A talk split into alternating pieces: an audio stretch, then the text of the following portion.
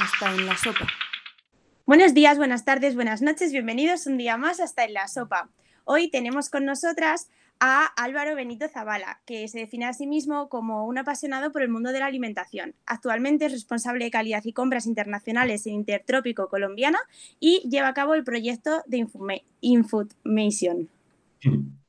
Bueno, antes de todo, la pregunta que queríamos hacerte es ¿por qué decidisteis estudiar cita? Vale, ¿qué tal chicas? Bueno, lo primero, buenos días, buenas tardes cuando lo escuchéis y, y nada, pues bueno, yo la verdad es que cita lo estudié de rebote. Yo realmente nunca, y creo que como mucha gente, nunca te metes a tecnología de los alimentos por una vocación desde pequeño ni nada por el estilo, ¿no? Sobre todo porque, porque el grado aún a día de hoy todavía se considera medianamente nuevo, ¿no? Y es medianamente desconocido, como, como vosotras bien sabréis. Entonces yo tenía claro que quería hacer una carrera relacionada con las ciencias o las ciencias de la salud o algo similar. Y eh, de hecho, cuando yo terminé la selectividad, terminé segundo de bachillerato, no me metí directamente a tecnología de los alimentos, incluso empecé medicina en una universidad privada, fijaos, fijaos cómo iba. Y, luego, pues al final, sabiendo que eso no era, no era lo mío, me salí lo suficientemente pronto, estuve inspirándome y tenía una compañera que se graduó un curso antes que yo, en un curso mayor, eh, la cual yo había coincidido jugando al baloncesto con ella en un club. Eh, le pregunté qué, tal estaba la carrera, que cómo, cómo, se encontraba ahí, qué salidas profesionales tenía y como no lo tenía nada claro, me puse a investigar y entre lo que yo investigué, lo que esta chica me recomendó, lo que vi, dije, venga, pues ¿por qué no me lanzo? Y así fue como acabé en tecnología de los alimentos y luego al final, pues bueno, eh, me ha gustado y me dedico a ello, así que no me puedo quejar. pues bien, y otra... la mayoría de gente que hace cita querían ser veterinarios, así que es bastante curioso. ¿Ah, Sí, bueno, también está la excepción, también hay muchos nutricionistas frustrados, como era mi caso, que era la primera opción. Así que es curioso medicina porque al final es muy diferente. Entonces. Es muy diferente, es muy diferente. Yo en mi, en mi fíjate, en mi carrera, o sea, en mi promoción, en mi carrera, ¿no? Pero yo lo, que decís de veterinarios o nutricionistas que no han entrado, que luego que, que no saben muy bien qué hacer, yo sí de nutrición he visto alguno o alguna pero normalmente, por, lo menos en la experiencia de mi grado, supongo que cada promoción, cada, cada generación es un mundo, pero todos eran o, gente que venía rebotada de agrónomos o gente que no sabía muy bien qué hacer, también un poco lo de nutrición, había alguno que otro que farmacia, que no había entrado en farmacia en el primer año, un poco un mix. Yo fíjate que, que lo de veterinarios sí más raro. Yo creo que es porque la gente ya lo empieza a asociar nuestro grado a la facultad veterinaria, pero antes era una cosa que, que, vamos, yo nunca había, fíjate, lo de veterinario frustrado, yo creo que casi nadie que yo había hablado. Gente que luego sí se intentaba cambiar o que, intentaba hacer el, ah, bueno, pues mira, pues como coinciden algunas asignaturas y demás.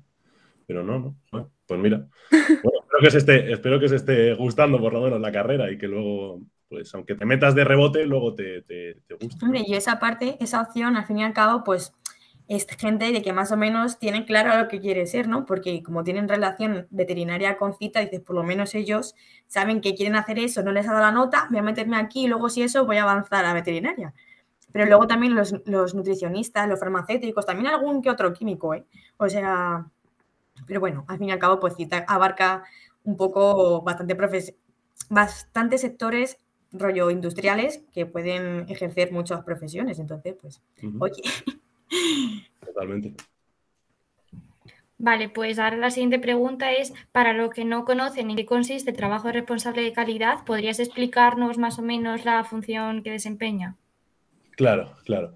A ver, yo tengo que, hablando particularmente más desde mi experiencia profesional, yo eh, os puedo decir que soy responsable de calidad, pero porque soy el único en mi empresa. O sea, soy el único que se dedica a la parte de calidad en mi, en mi empresa, porque lo mío, yo voy a hablar hasta donde, hasta donde creo que puedo hablar, porque hay ciertas cosas que, bueno, que, por un tema de, que yo esto pues no he hablado ni con mis jefes, ni con, ni con gente que, está más, más arriba en la empresa, hay veces que hay cierta información, pues que bueno, que la gente es más reticente de soltar.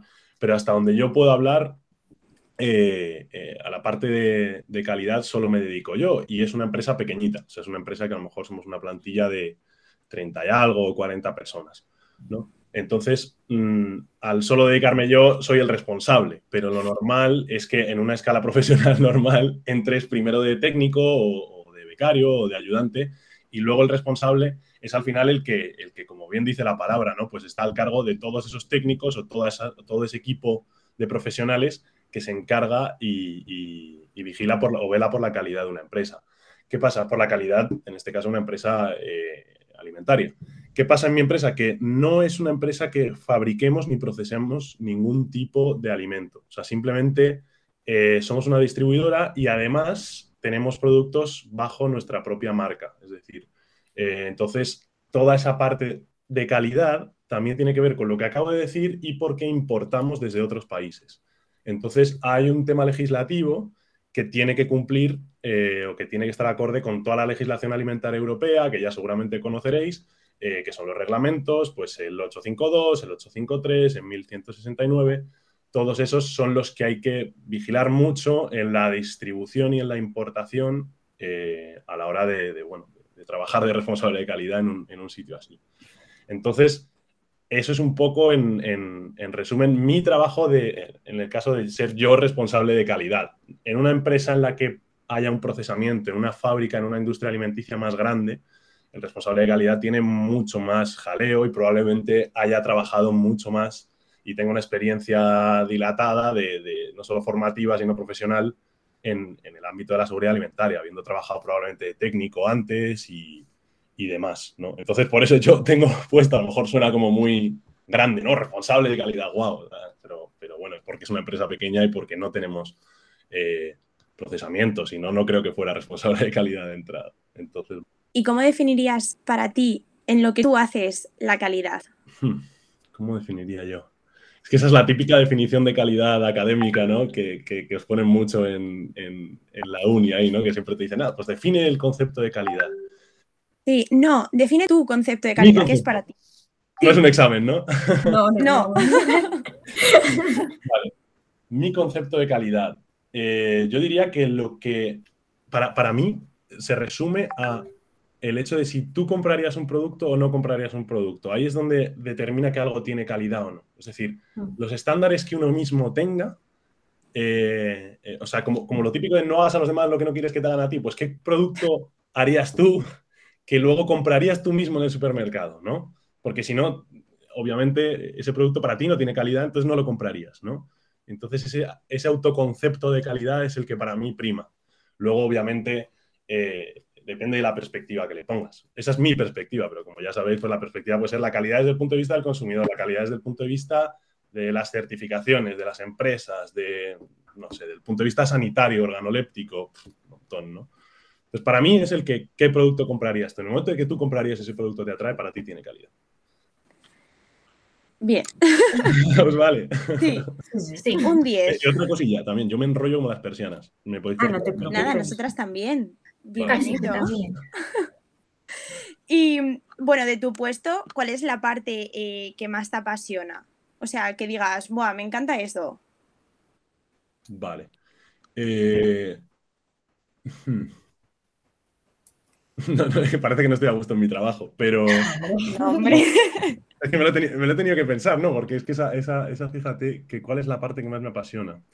Pues mira, yo creo que, la parte en la que esa responsabilidad que te dan, por un lado a mí también me gusta, ¿no? Como que te dicen, oye, tú estás al mando de, de vigilar bien la formulación de este tipo de producto para que luego tú lo etiquetes bien, tal y como dicen las normas, para que a la empresa no le pongan una multa, por decirlo así, pero el fin último y el más importante es para que, al final eh, ese producto no genere una alerta, no lleve un etiquetado erróneo, lo pueda consumir alguien y tener una intoxicación alimentaria o verse afectado por una alergia alimentaria porque no hay un alérgeno bien declarado o no están todos los ingredientes bien declarados. Entonces parece que no, ¿no? Parece un trabajo como muy del día a día, así, ¿no? Poner los ingredientes que lleva el producto y demás no, o sea, hacerlo como la legislación dice y, tener la responsabilidad de que, de que, joder, que si la cagas aquí o la pifias aquí, eh, pues puedes generar un problema, ¿no? Porque al final las, intoxicaciones alimentarias, las eh, eh, alertas que hay por, por un mal etiquetado de alérgenos, por la no declaración de algún tipo de ingrediente, son importantes. Es decir, alguien que tenga una alergia a la proteína de la leche y, y consuma un producto que tenga, por decirlo así, también productos lácteos y luego le pueda generar un problema de salud, joder, pues, pues que seas tú esa barrera, que seas tú el encargado de que eso no pase, pues también es una responsabilidad que a mí me gusta. Es decir, joder, pues dices, te, hace sentir más o menos importante en ese sentido, ¿no? Entonces, pues bueno, que eso hay muchísima gente que yo cuando se lo trato de, de inculcar en mi empresa, porque en mi empresa yo he sido el primero de esto. Esto es una empresa que está creciendo y que al final pues tiene que ir incorporando profesionales poco a poco, ¿no? En los diferentes ámbitos. Entonces, cuando yo lo explicaba a, mi jefe, bueno, mi jefe es el que, el que un poco propuso mi puesto, pero cuando yo se lo explicaba al resto de personal de la empresa, oye, es importante que esto venga así y en negrita y destacado y este ingrediente se mencione porque puede generar un problema, ¿no? Pero ¿qué problema puede generar? Pues el, que acabo de poner de ejemplo, ¿no? La proteína de la leche, ¿no? O, otro tipo de alérgenos a, de los 14, pues yo qué sé, el pescado o los sulfitos. Hay gente que, es sensible a eso y, le puede causar un problema grande, ¿no? Entonces, dar esa conciencia dar esa conciencia y, dar y explicar la importancia a mí también me gusta. Entonces yo creo que eso es lo que me hace sentir mejor de, esa parte de mi trabajo. ¿Crees que la gente está desinformada al respecto, o sea, de la, de la, importancia del etiquetado y de esos pequeños detalles como los sulfitos que decías a nivel de población general? Sí, todavía hay mucha desinformación. Todavía la gente se sigue sorprendiendo.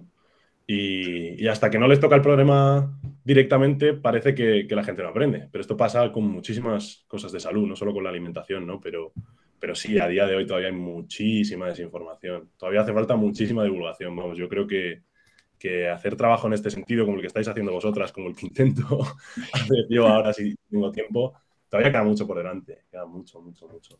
De hecho, porque en el, instituto y en el colegio que no habéis visto nunca nada así. O sea, son cosas o del saber popular o que te llegan de una charla o que ya en la uni, ya obviamente en tecnología de los alimentos hacen hincapié. Pero esto a mí me parece algo tan básico y tan importante que no se debería obviar ni en los colegios, ni en los institutos, ni, nada, ¿no? Entonces... No, en los colegios solo se da eso de las partes de la lengua que luego aprendes que es una tontería enorme, pues eso es lo máximo que se da en los colegios. Ah, yo en biología tuve un tema Hice dietas y todo y etiquetados. Pues yo, yo tengo el trabajo ahí guardado porque me pusieron un 10 y estoy muy orgulloso y al final. Nosotros la verdad es que no tocamos nada. O sea, solo lo de los gustos y, y vas que chutas para adelante. ya no es hasta incluso en el, en el, ni en el instituto, ni en el colegio, ni nada. Hasta que no llegas a la universidad. Bueno, yo en mi caso en el grado superior, que hice uno antes de meterme en la carrera, ¿Ah, hasta ahí nada. ¿Qué, grado superior hiciste? El de control de calidad. Laboratorio de análisis y control de calidad. Anda, qué bien. la verdad es que encantadísima salí. Yo lo recomiendo, chicos. Oye, qué guay, qué guay. Oye, pues está muy bien. Y además eso que te, da acceso mejor a la universidad y demás, ¿no? Ya, la verdad es que yo en ese sentido estoy muy satisfecha porque más o menos decidí más pronto el camino que quería seguir y bueno, a partir del grado superior me metí en la carrera, si no yo no sabía ni que existía cita. Qué guay. Pero bueno. pues mira, no, no, no, me parece muy guay escuchar ¿no? las otras vías que utiliza la gente y todo eso está muy bien. Pero bueno, y ahora un poco también, eh, al revés de la pregunta que te ha hecho Carolina, ¿qué es lo que menos te gusta de tu trabajo? En plan... Sí, claro, pero porque no solo hay una parte buena, también habrá algo que digas uff, esto. No, y algo, y algo que es muy importante es que no idealicéis trabajos desde la universidad en ningún momento. O sea, no se puede, igual que en el instituto idealizas la universidad, o igual que en el colegio idealizas el instituto, todo tiene sus pros, todos tienen sus contras y hay que disfrutar de cada etapa y tiempo y dedicarle tiempo al presente, ¿no? Y, vivir, dedicarle importancia al momento en el que estás viviendo y, y aprovecharlo, porque hay gente como en la universidad como con mucha prisa por trabajar, no, sin trabajo y todo el mundo idealiza y fantasea, ¿no? El trabajo mi sueño, ¡buah! Y este ha conseguido un enchufe, no sé dónde. Todo tiene sus pros y sus contras. Y en el caso de mi trabajo, por ejemplo, yo diría que es, eh, que es un trabajo, en, mi caso, en lo que a la parte de calidad respecta, muy burocrático, por decirlo así, muy de papeleo, muy de legislación.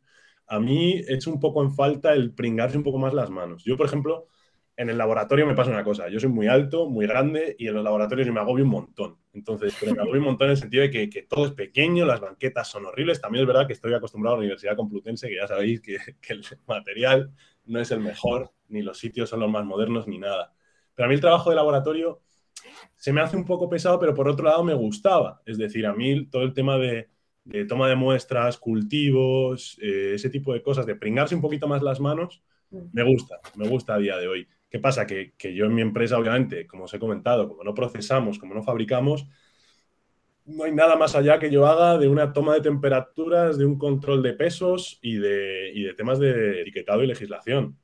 Entonces, eh, no voy a decir que es la parte que menos me gusta de mi trabajo, pero lo voy a enfocar, te desvío un poco la pregunta, que he hecho en falta el pringarme un poquito más las manos y un trabajo más de campo, ¿no? Por decirlo así. eso es lo que, lo que yo he hecho en falta de mi trabajo. Pero también si os soy sincero, y aquí, aquí para, que os hagáis una idea de, lo, que, lo que me quita más el tiempo en mi trabajo a día de hoy, yo a la parte de yo empecé a media jornada en esta empresa, eh, contrataba media jornada en la parte de calidad. ¿Qué pasa? Que a mí me surgió la oportunidad de lo de las compras internacionales y yo ahora me dedico en un 70% a eso y en un 30% a calidad. Es decir, como que hay mejoras de calidad que yo he tenido que ir dejando de lado. Obviamente las partes importantes como el APPCC, el cumplimiento de la legislación básica y todo, no lo he dejado de lado. Pero ahora que estoy a jornada completa, incluso echando alguna otra que hora más que la jornada completa, pero bueno, eso ya sabréis lo que es, eh, me dedico a, un tema que es mucho más de, por decirlo así, de business, de negocio, de, que es totalmente económico, que no tiene nada que ver con el tema de calidad. Yo os voy a hablar de, obviamente, la parte que os interesa, ¿no? pero, pero por lo menos para que os hagáis una idea. Y esa parte, pues también tiene partes que me gustan y partes que no me gustan. Entonces, pues bueno. No, pero también varía un poco porque dentro de cita puedes elegir muchas ramas a lo que dedicarte y en función también de lo que te guste más puedes elegir o también depende de lo que te venga, porque hay veces que necesitas trabajar y tienes que elegir esto y luego dices, bueno, pues ya en un futuro veré si quiero dedicarme más a esto o no y probar cosas, ¿no? Porque tú sales también de la facultad y dices, vale, me gusta más esto, pero igual eh, tengo que probar si es realmente lo que quiero o no. ¿Tú te has sentido en algún momento así o tenías bastante claro que querías ser responsable de calidad o dedicarte más o menos a esto? Yo he, dado, muchos tumbos, por decirlo así, pero por otro lado es lo que me, lo que me ha hecho también saber decidir ¿no? y tener varias opciones. Con, deciros que empecé medicina os podéis dar una idea. ¿no? luego, es verdad que los cuatro años de carrera los he aguantado, cuatro años y medio, porque yo luego dejé el TFG apartado y demás, acabé las asignaturas a tiempo, pero el TFG no. Y cuando estaba a punto de presentar el TFG, bueno, a punto, yo presenté el TFG en febrero, ¿no? Por tanto, yo como que lo matriculé al último año, ya a un, hipotético quinto año. Entonces, ese año pasado, que en realidad es 2020-2021, el curso 2020-2021, eh, yo estuve trabajando en un supermercado de reponedor en Aldi. Mientras tanto, como yo todavía no había terminado la carrera y no te sale trabajo de tecnólogo, tampoco es difícil, ¿no? Yo creo encontrar una beca cuando no tienes los estudios finalmente, o sea, finiquitados bien y todo bien cerrado se hace un poco más complicado, ¿no? Porque la gente es un poco más reticente a contratarte, a, darte la oportunidad si no estás al 100%, ¿no?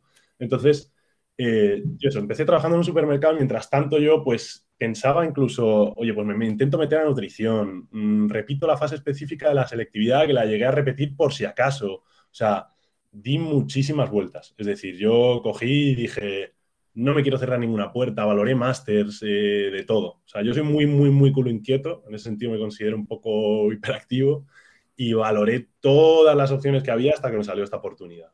Entonces, eh, lo que tú comentas, de todas las ramas que hay, ¿qué es lo bueno de nuestra carrera? Que es una carrera muy polivalente, muy polifacética, multirama, por decirlo así, que toca muchas cosas y no hay que ponerse límites en ese sentido, yo creo. O sea, eso está guay. Luego, las opciones que te abre también un máster son también muy grandes. Un máster te especializa mucho o, te puede abrir más opciones. Es decir, eh, no es lo mismo hacer un máster de sistemas de control de calidad y certificaciones, ¿no? Que eso sí te especializa y te mete mucho más en ser un experto de APPCC, certificaciones BRC y FS, ¿no? Que supongo que ya habréis visto y demás ¿no? en, gestión de la calidad. Eh, hacer otro máster, por ejemplo, hacer un MBA, un máster de administración de empresas y, abrirte mucho más los, campos, ¿no? Optar a un puesto que sea más de marketing, que no sea tanto puramente de control de calidad o de I D como, como se dedica la mayoría de citos, ¿no? Por decirlo así, y, abrirte esas puertas. Yo creo que, que, vamos, que es lo bueno de nuestra carrera, que al ser tan polivalente, no hay que cerrarse ninguna puerta, hay que valorarlo todo y, cuando ya pones un pie en un sitio, pues darlo todo al 100% y, y ver qué es lo que más te puede gustar, yo creo.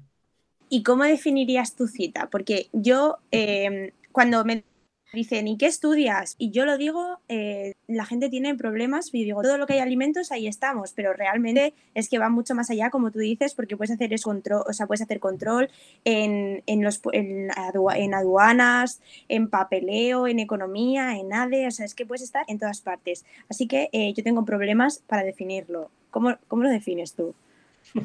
dices, soy tecnólogo. ¿Qué ah, soy?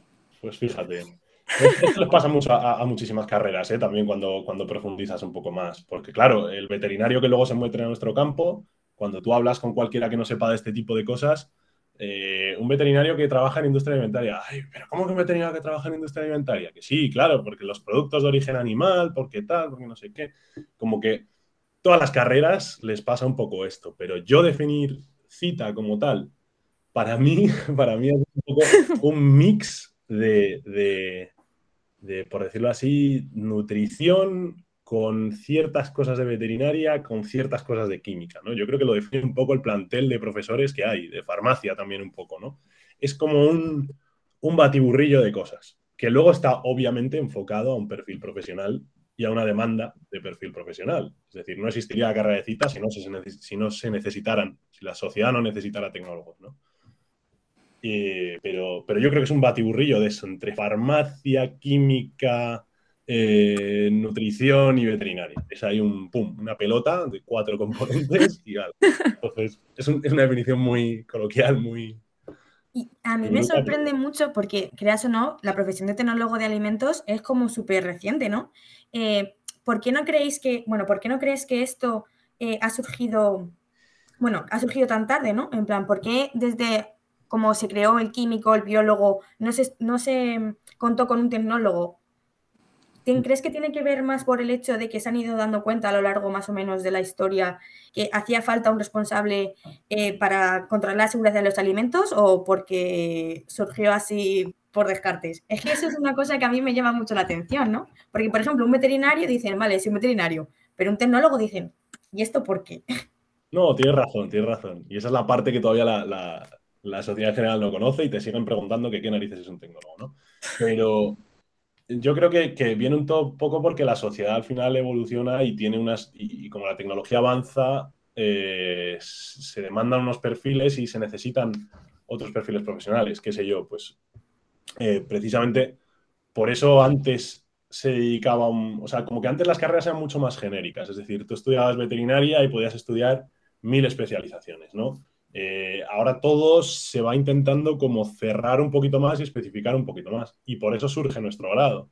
Es decir, eh, se necesitan tecnólogos, ¿por qué? Porque cada vez se exigen más estándares de calidad a las, industrias alimentarias y, cada vez es más importante y se le da más importancia a, la, a, la, seguridad de los alimentos. Entonces, ¿qué pasa? Se necesitan más profesionales aquí. Aquí hay, se necesitan más trabajadores. Por tanto, creemos un grado que la gente estudie ese grado y salga ya especializada en ese ámbito, ¿no? Igual que, antes, por ejemplo, medicina y odontología. Hay, muchos dentistas a día de hoy que todavía son, que son médicos, ¿no? De carrera. ¿Por qué? Porque antes para ser dentista tenías que estudiar medicina, ¿no? Entonces antes para ser tecnólogo tenías que estudiar o veterinario o farmacia. Ya, ya no hay que pasar por ahí, ¿no? Entonces, ¿por, qué? Porque, porque ya es un campo lo suficientemente grande en sí, con la, suficientemente, con la suficiente importancia, como para hacer un grado y crear un perfil profesional único en ese sentido. Yo creo.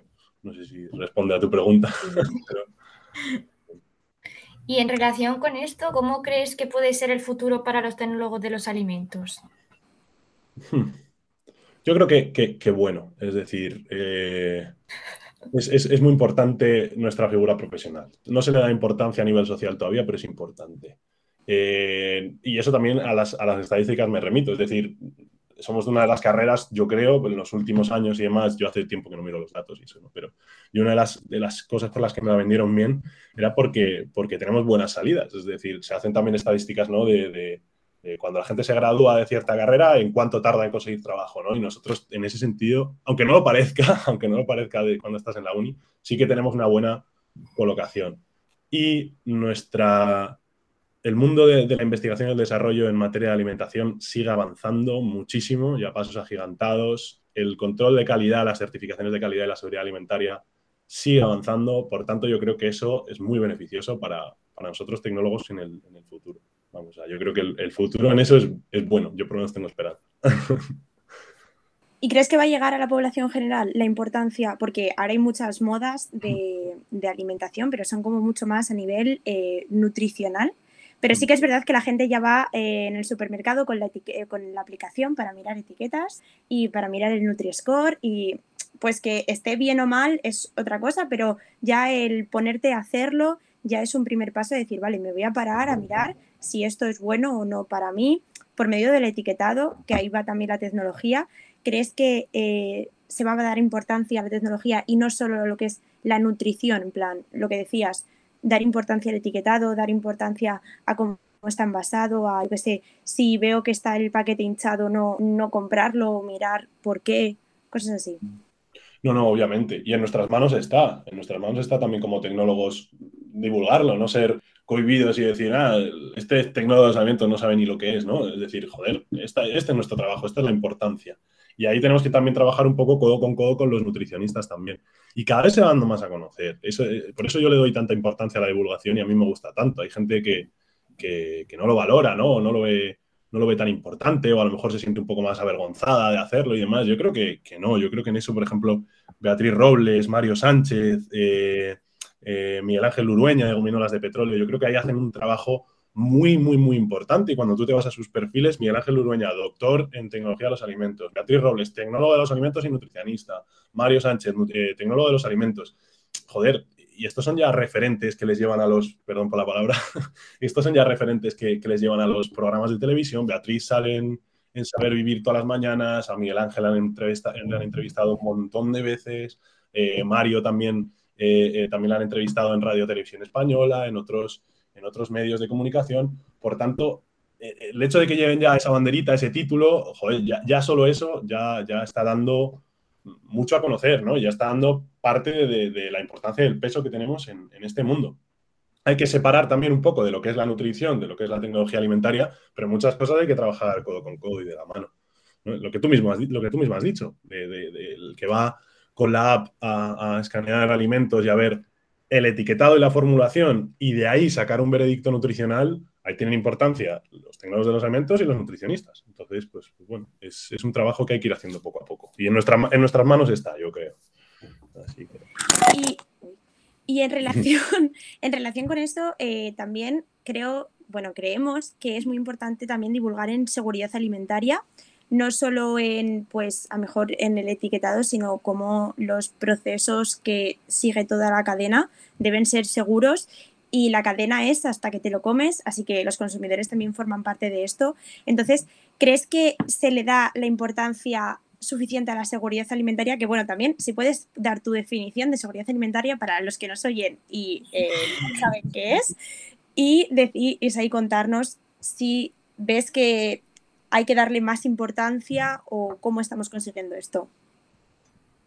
Vale, para mí la definición más práctica y más coloquial, la primera que me sale así a bote pronto de seguridad alimentaria, diría que es eh, todo el conjunto de procesos por el cual el, alimento que tú llegas a ingerir, que tienes en la mesa, esa famosa frase que nos dicen de la granja a la mesa en la carrera, eh, por todos los procesos que pase, en ningún momento se contamine y es la garantía de que tú te estés comiendo un alimento seguro y no te va a generar un problema. Para mí eso es la seguridad alimentaria, la garantía de que tú lo que te estás comiendo es seguro, es inocuo.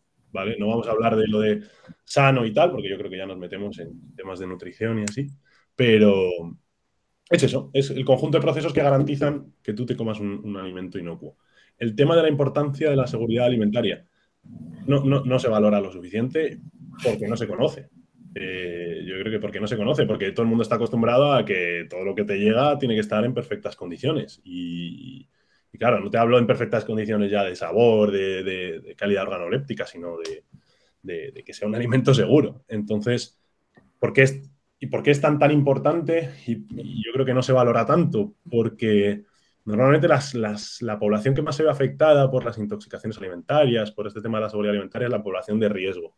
Normalmente alguien que no tenga ningún tipo de afección, mm, que no esté en la tercera edad, no sean mujeres embarazadas y demás, no le da mucha importancia, ¿verdad? A la, seguridad alimentaria. A ti te ponen una tortilla muy, muy, muy poco cuajada en un bar y, bueno, a lo mejor si has estudiado lo que nosotros hemos estudiado, pues a lo mejor te echas un poco para atrás, pero cualquiera de nuestra edad, cualquiera en un rango de edad entre los entre adolescencia y, casi la tercera edad, pues se come esa tortilla sin ningún problema, ¿no? Y le da igual que el, que el, que el del bar la haya tenido 24 horas ahí a temperatura ambiente y hayan, se hayan posado cuatro moscas, ¿no? ¿Por qué? Porque normalmente, ah, si no eres población de riesgo, es muy infrecuente que, que, sufras una intoxicación alimentaria. Es muy infrecuente. O a lo mejor si la sufres, no la sufres de forma grave. Es decir, tú coges una salmonelosis o, te comes un, un, alimento con toxina eh, de algún tipo y probablemente lo que tengas es una diarrea durante un par de días, pues algo ha sentado mal, ¿no? Y, tal, ¿no? Pero, pero a una población de riesgo como embarazadas, tercera edad, gente con gente inmunodeprimida, con otro tipo de afecciones, eh, eso supone un ingreso hospitalario, supone eh, que, que, estás entre la vida y la muerte, a lo mejor, ¿no? Un, gasto de sanidad pública. Entonces, eso es, eso es importante, eso hay que darle la importancia que tiene, pero la gente a día de hoy pues, no, lo, no lo valora, porque, no es, porque es infrecuente.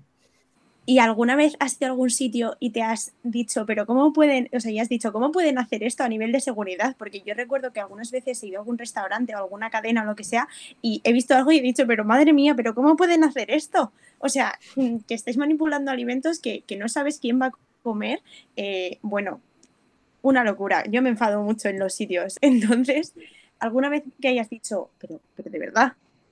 Hombre, no puedo dar nombres ni sitios. No, no, no, claro eso sería un, dedo acusador, pero que si lo he visto, joder, es que cuando, cuando estudias lo nuestro te, No, hombre, no te vuelves un repipi si no lo dices, pero, pero dentro lo estás viendo, pero dentro lo estás viendo y te estás dando cuenta, ¿no? Y entonces, claro, vas a cualquier bar, cualquier restaurante, que, también, que también en cierto modo, si no están bien formados, si no se da la importancia que tiene, en cierto modo lo entiendes y es normal, pero se ven pifias por ahí y, no solo en restaurantes, también en pequeñas industrias alimentarias y demás hay cosas que, que uno dice, pero bueno, por favor, esto cómo, cómo se estaba haciendo así, ¿no? O cómo, cómo se está haciendo esto así. ¿Pero por qué? Porque, porque nosotros ya lo vemos desde otro punto de vista y nosotros sí le damos la importancia que tiene. Entonces, obviamente, obviamente, todo tecnólogo ha tenido experiencias así, casi seguro, vamos, casi al 100%.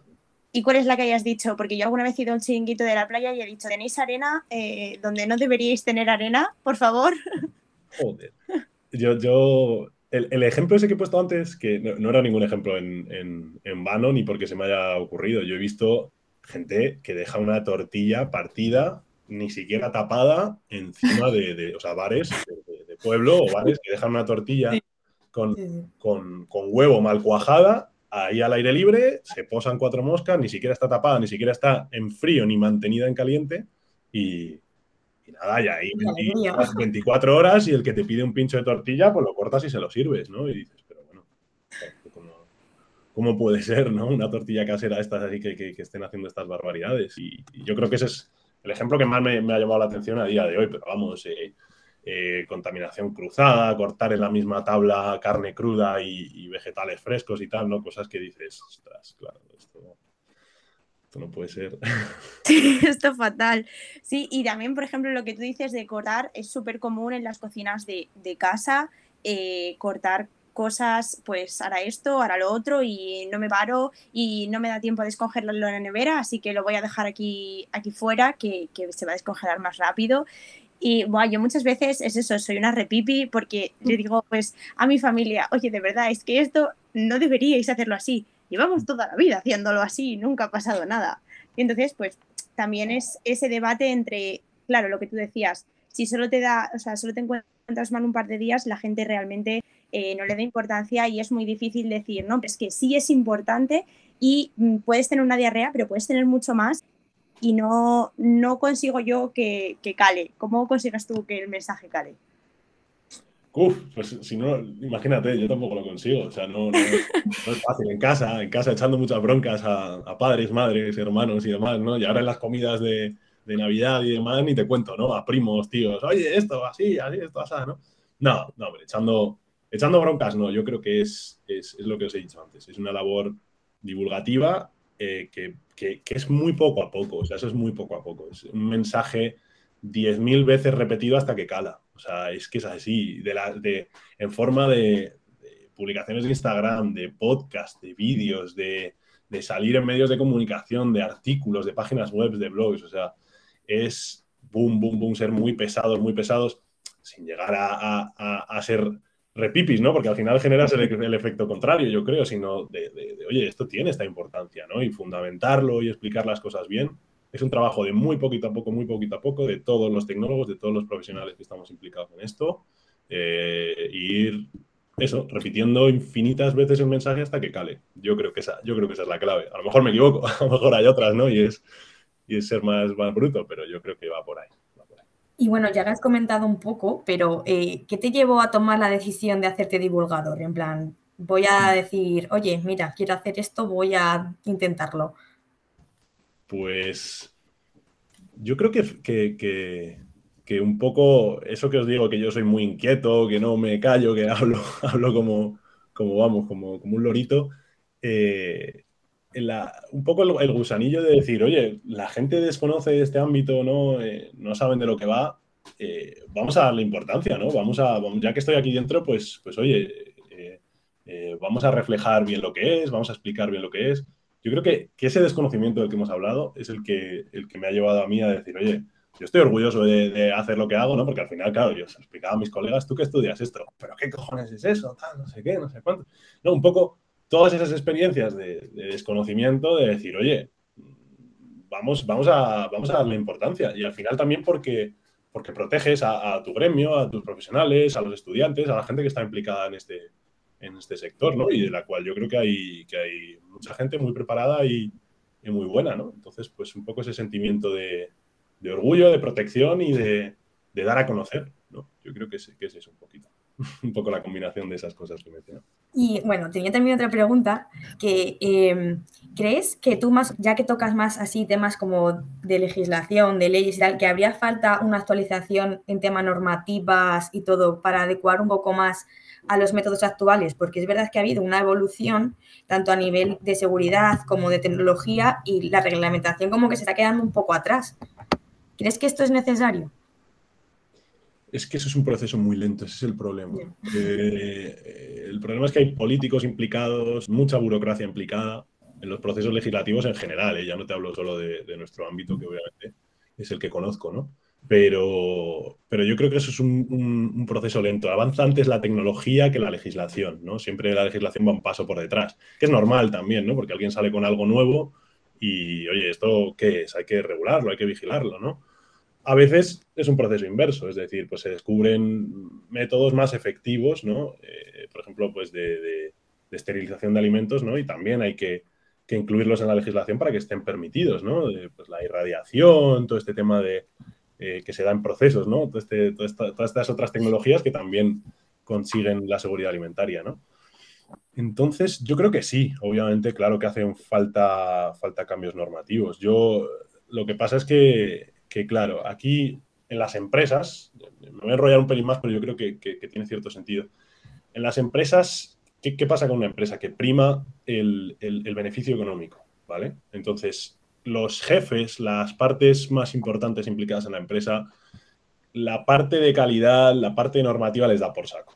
O sea, da por saco. Igual que a, que a nadie le gusta pagar impuestos, pues a nadie le gusta, no le gusta, o, o, no se le da la suficiente importancia, o es como, la calidad de la seguridad alimentaria siempre es un gasto más, siempre es un gasto más, siempre es un gasto más. No, la normativa siempre es un gasto más. Entonces, hasta los propios legisladores saben que, que, si se ponen muy, muy, muy, muy estrictos, eh, hay, un, hay, un, perjuicio económico, ¿no? Entonces, siempre hay, un conflicto que, es difícil, que es difícil. Es decir, la normativa obviamente debería ser más, en muchas cosas yo creo que incluso más estricta, se deberían hacer más controles, más inspecciones, pero claro, es que llega, un punto en el, que, en el que si te pones riguroso al 101%, eh, no, digo que arruines a mucha gente, pero, pero tienes que cerrar empresas y tienes que hacer... Eh, eh, tienes que ponerte muy, muy, muy duro y hay un perjuicio económico. Yo hablaba con, el inspector de sanidad que nosotros tenemos asignado, ¿no? Y, y, me contaba chascarrillos de vez en cuando que me decía, nosotros como inspectores de sanidad tenemos que ser estrictos, pero tenemos que también hacer una labor de explicación y de que el mensaje cale. Es decir, yo a un pequeño productor que no tiene bien todo el papeleo, si no es un error muy grave que pueda llegar a una intoxicación alimentaria, ¿qué hago? Porque no tiene bien este papeleo, le cierro el chiringuito y le arruino una inversión económica de decenas de miles o de cientos de miles de euros claro, en cierto modo también tienen que promover un poquito el negocio promover la actividad económica, ¿no? Entonces, claro, si te pones riguroso al 100% y aplicas toda la normativa al 100% y la pones muy estricta, a la gente que no la conoce la destrozas. La destrozas. Entonces hay un conflicto muy grande. Para mí sí debería ser más estricta la normativa, pero tiene que haber un, un trabajo formativo y divulgativo más grande, porque la normativa no deja de ser normativa, es decir, o lo cumples o no lo cumples. ¿Y esto no crees que si la gente, o sea, porque al final, mm, oferta-demanda, si la gente demandase más, eh, más criterios de seguridad, más pues ver en el etiquetado que estos procesos o sea, que este alimento ha pasado estos procesos, por ejemplo, mencionabas la radiación, que solo la permiten en, especias. Si la gente supiese esto y dijese, vale, pues es que eh, preferimos que haya eh, carne radiada como hay en Estados Unidos a que no, sepa lo que hay ahí, que pueda contener cualquier cosa porque me gusta comérmela, que casi, eh, o sea, que no está casi hecha todavía. ¿Crees que si esto se diese, que si la gente conociese otros procesos eh, que sí que se puede hacer, aunque nosotros aquí no lo hagamos, eh, cambiaría esta legislación muchísimo más rápido? Sin duda, sin duda, sin duda, sin duda. O sea, el hecho de que hay una buena formación, hay una buena labor de divulgación, la gente lo conozca, se demanda a las empresas y en ese momento que esos estándares se demandan a las empresas, también se demandan a los políticos, a la sociedad, que eso luego se traduce en la legislación, obviamente, obviamente. sí, sí, sí, por supuesto. Todo, todo para mí la clave, tanto en, tema de, materia de seguridad alimentaria, eh, tecnología de los alimentos y, nutrición, es, es que es la formación, es que es la importancia de, la educación, pero no la educación de que haya que incluir una asignaturita en los, en los institutos o en, o en las unis o en no sé qué, o haya que hacer charlitas de vez en cuando a las que nadie hace ni caso y demás, sino de verdad hacer una labor de que cale ese mensaje, ¿no? De, incluirlo en, los programas educativos bien, de que en las casas también tiene que ser algo, ¿no? Que, que, mucha, una grandísima parte de tu educación la dan tus padres o el sitio donde creces o el sitio donde vives, ¿no? Y, si eso cala en una sociedad, cala en la educación eh, los colegios, en los institutos, en las casas, y luego se demanda, obviamente lo que tú has dicho, cuando el consumidor lo demanda, la, empresa y el, mundo empresarial se tiene que adaptar y obviamente la legislación también. y para los que quieren em, empezar a conocer cosas, o sea, cosas sobre alimentación, porque, eh, bueno, en los rankings, bueno, en las estadísticas que tenemos, hay gente que todavía pues está en la ESO. Entonces, eh, a esa gente que, o sea, a esas personas que les dirías, oye, pues mira, yo empezaría pues, pues con, este, con esta peli o con este documental o con este libro o con este blog, como has dicho antes, el de gominolas de petróleo? Pues, pues mira, me... Pelis, vídeos y demás no, no controlo tanto, pero porque, pues bueno, o documentales quizá. El problema es que, que, que el tema de películas, vídeos, documentales y tal, hay mucho sensacionalismo. Es decir, eh, tú te ves documentales de esos de, producción, o sea, los documentales por donde te quieran llevar y por lo que estén financiados, por decirlo así, hay siempre mucho interés. Mm, yo recuerdo documentales de Netflix, de estos que te hablaban de la producción ganadera, que te metían cada bola en temas de, seguridad alimentaria, te vendían la leche cruda como algo bueno y tal, y no sé qué, o sea, yo, películas eh, y demás, no lo sé, pero por supuestísimo que a alguien, a un chaval de la ESO, a una chica de la ESO, a un chico de la ESO, que, por supuesto tiene redes sociales como Instagram, maneja YouTube seguro, maneja Twitch, eh, maneja Twitter, estoy convencido, siga a ese tipo de perfiles, a ese tipo de perfiles que para mí son los referentes en, ese aspecto. Yo siempre menciono eh, a, ya te digo, a Miguel Ángel, a Cominos de Petróleo, a Gema del Caño, a Farmagema, que también me parece una crack de ese ámbito, eh, a, Beatriz Robles, a Mario Sánchez. Luego hay un montón de tecnos. También está eh, una chica que se llama Alba Ramírez, también en Instagram, que es una crack. Eh, luego yo ya me pierdo en nombres y en cuentas y demás, pero, pero hay muy buenos profesionales por ahí. que a mí lo que me gusta además es que basan toda su labor divulgativa en evidencia científica y eso es muy importante. Eso parece que no, pero es muy importante.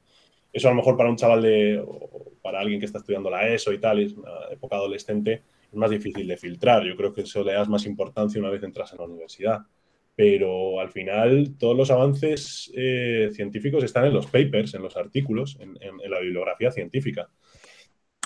Y la labor divulgativa es la que coge esa bibliografía científica a veces tan inaccesible, a veces tan difícil de interpretar, a veces muy rollo de leer, porque leer un paper científico es aburridísimo, leer artículos científicos es aburrido. Claro. Esa, esa, labor divulgativa es el coger esa información, filtrarla bien y darla mascadita a la gente de a pie. Entonces, para mí, esos profesionales que he mencionado, creo que, que, en un tecnólogo de alimentos no pueden faltar seguirles en las redes sociales. Aunque sea para mirarlo de vez en cuando, ¿no? Pero, me parece clave. Me parece clave.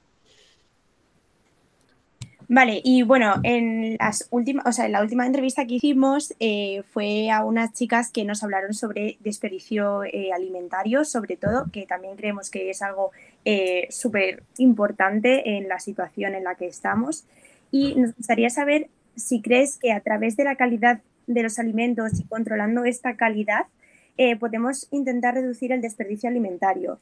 Y para ti, ¿qué impacto ambiental tendría esto? O sea, claro, la importancia de la calidad en el medio ambiente, que al final es algo que pues, nos afecta a todos. Eh, yo creo que es algo que a día de hoy entra un pelín en conflicto, porque depende de cómo lo concibas.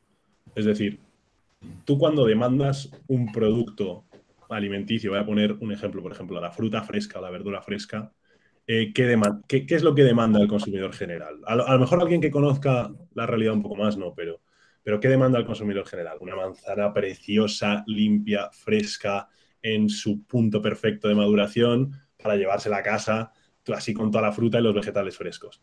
¿Qué pasa? Que ese estándar de calidad tiene detrás un montón de manzanas pochas que no se han consumido o manzanas en un punto de maduración un poco peor que no se han consumido. Te pongo ejemplo de manzanas, como puede ser cualquier vegetal o cualquier fruta.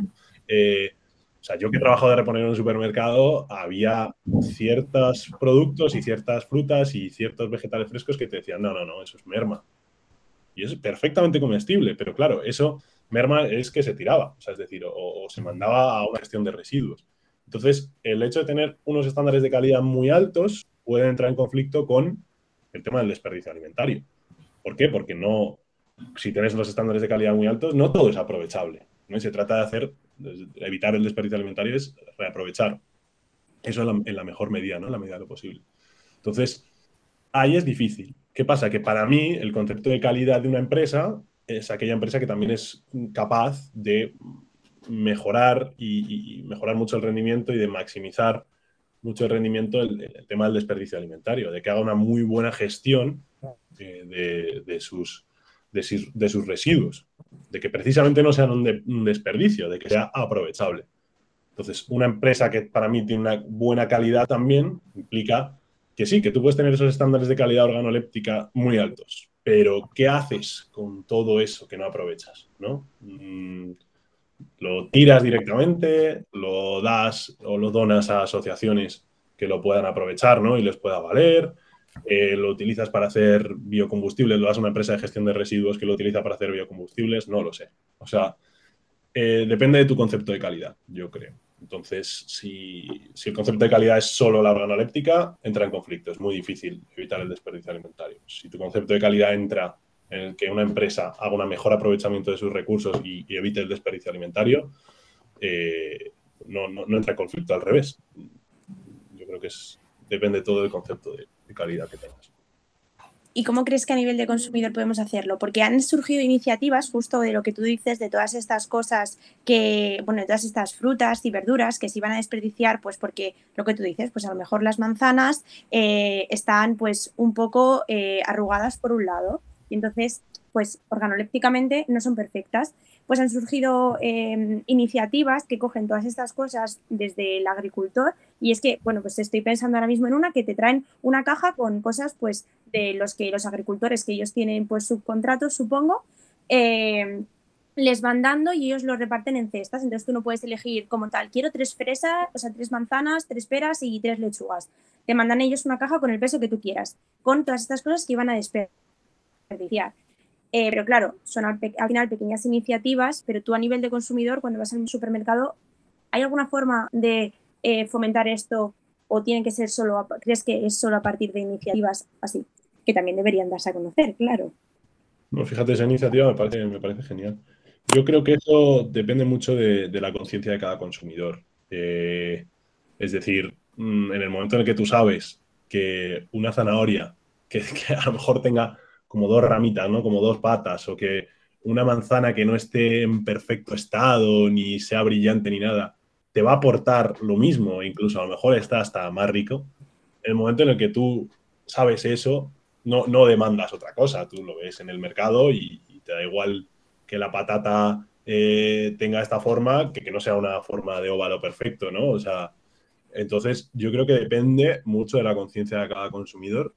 Eh, pero vamos, yo creo que, es un poco también un poco lo otro, ¿no? el hecho de que haya iniciativas así también fomenta mucho que los supermercados, porque a un supermercado tú no le puedes decir, no, pero vender esto sí, total, es igual, ¿no? ¿Por qué? Porque hay un, hay un tema de marketing enorme. O sea, los supermercados tienen estudiada hasta la última esquina de sus estructuras. Es decir, te llevan por donde quieren, tienen estudiado hasta el recorrido que hace el cliente, el cuánto tiempo se tira el cliente en ciertos sitios.